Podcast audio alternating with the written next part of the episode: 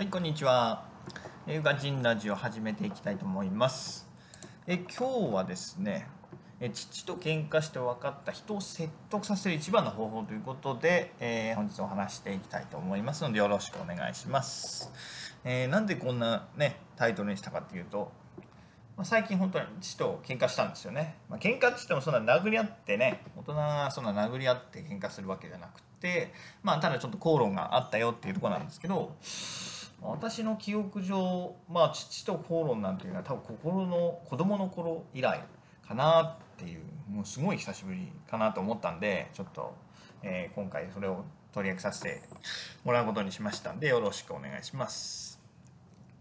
えーとこれが起こったのはですね、えーまあ、2週間ほど前になるんですけどちょっとに、えー実家に用があったんでその日、えー朝一番で帰ったんですよねで、まあ、帰って用を済まして、まあ、仕事入ろうかな。家に戻っ私の自宅に戻って、まあ、仕事に入ろうかなって思ってたんですけど、えーまあ、私の家ね基本的にみんな朝不機嫌なんですよ。だからまあ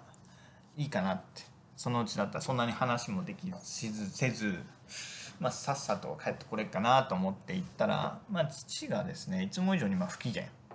だったんですよね。ああなんかこれちょっと何かあったんかなと思ってまあ用を済ませさっさと帰ろうかなと思ったらなんか急に父に呼び止められて、えーちょっと前に座れというので座ったんですけどまあそしたらですねまあ不機嫌なこともあって、まあ、担当直入に、まあ、転職転職のことを言われて、まあ、転職を考え直せって言われたんですよね。で実際、まあ、父にはもう前もっては言ってあったんですけどその時は別に何も言わず結局23週間経ったんですかね23週間経ってのこの騒ぎだったんでちょっとびっくりはしたんですけど、まあ、父が言うのもまあ言う通りで、まあ、父と私は結局同じ会社に勤めてたんですよね。で父はもう10年前に10年以上前にまあ定年退職を迎えて、まあ、もう会社を辞めちゃいましたけれども同じ会社で働いてたからよくわかるわけですよね。会社のこと。まあ大企業だったりとか、まあ、インフラ今業界で働いてるんですけど、まあ、インフラなんでまあねコロナがあろうが、とりあえずあんまりなくなる心配ってないじゃないですか。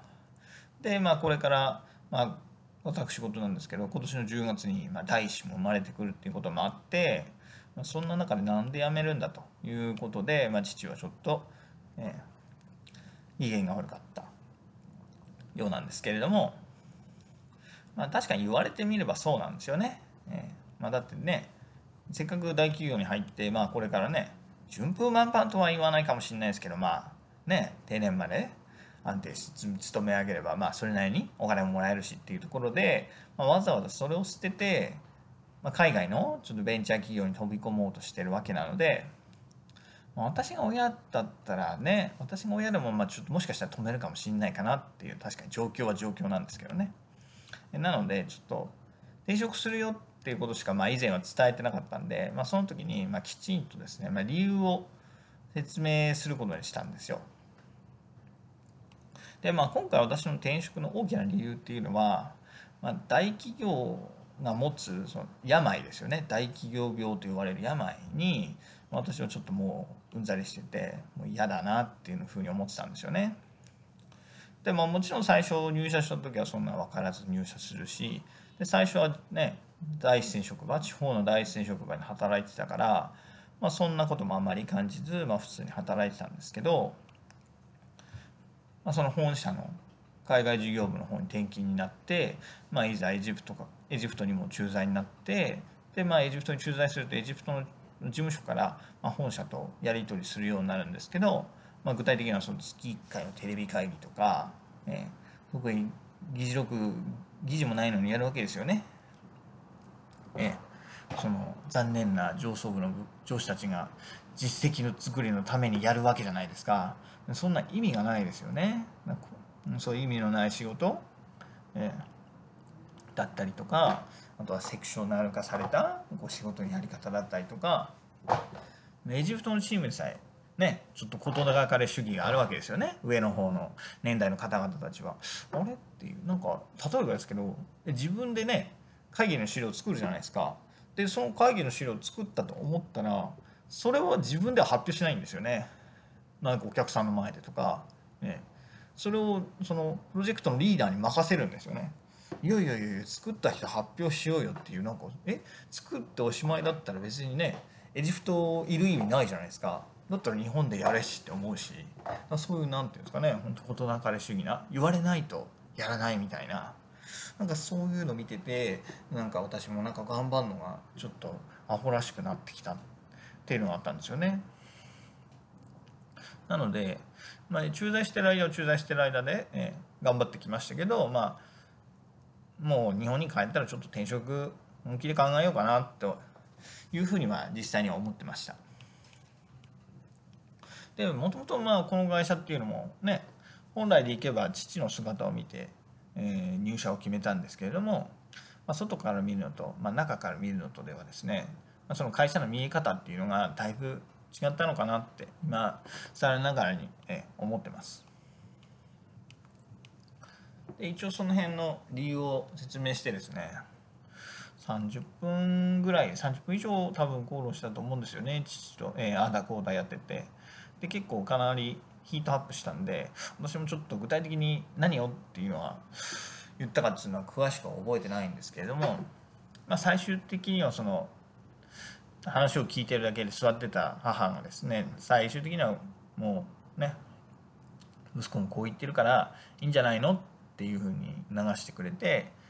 でまあそれの話その流れで父もまあいいかっていうことでとりあえず認めてくれはしたのでまあ、事なきは得たんですけれども結局あれですよね何が言いたいかってやっぱり物事を素直に伝えるっていうのがやっぱ大切かなっていうのは私今回学びましたね。どうしてもねやっぱり両親とはいえ多少なりともこうよく言う言いたいじゃないですか。辞めるっていうのは簡単だけどもじゃあなんで辞めるかっていうのでいやもっとお金がもらえる企業を見つけられたとかなんかそういういろいろあると思うんですけどやっぱりそうじゃなくてなんてやめるのかそのちゃんと素直な気持ちで伝えることでまあ理解してもらえるの理解してもらえたのかなって私は今思うんですよね。でそれは別に、ね、両親とか別に家族に限った話じゃなくて、まあ、会社とかでもあると思うんですよねそうやって提案する時にじゃあなんでこれはあなたは提案するんですかって言われた時に、ね、わっさだけの理由だけじゃなくてもちろんあなた私がどう思うかですよね私がそのプロジェクトその企画に対してどう思うかっていうのをきちんと素直に伝えるっていうことはまあいろいろこれからの人生においても大事なのかなと思って、まあ、今日今回、えー、放送することにさせていただきました。この話聞いて皆さんどうですかね？両親とか周りの方々と腹割って話することできてますかね？もしできてるっていう自信があって言えるならいいんですけど、まあ、もしねそううんって考えてる人がいたらまあ機会を捉えて、まあ、ぜひ話し合ってみてほしいかなって思います。両親なんかはねいつ会えなくなっちゃうか分かんないんで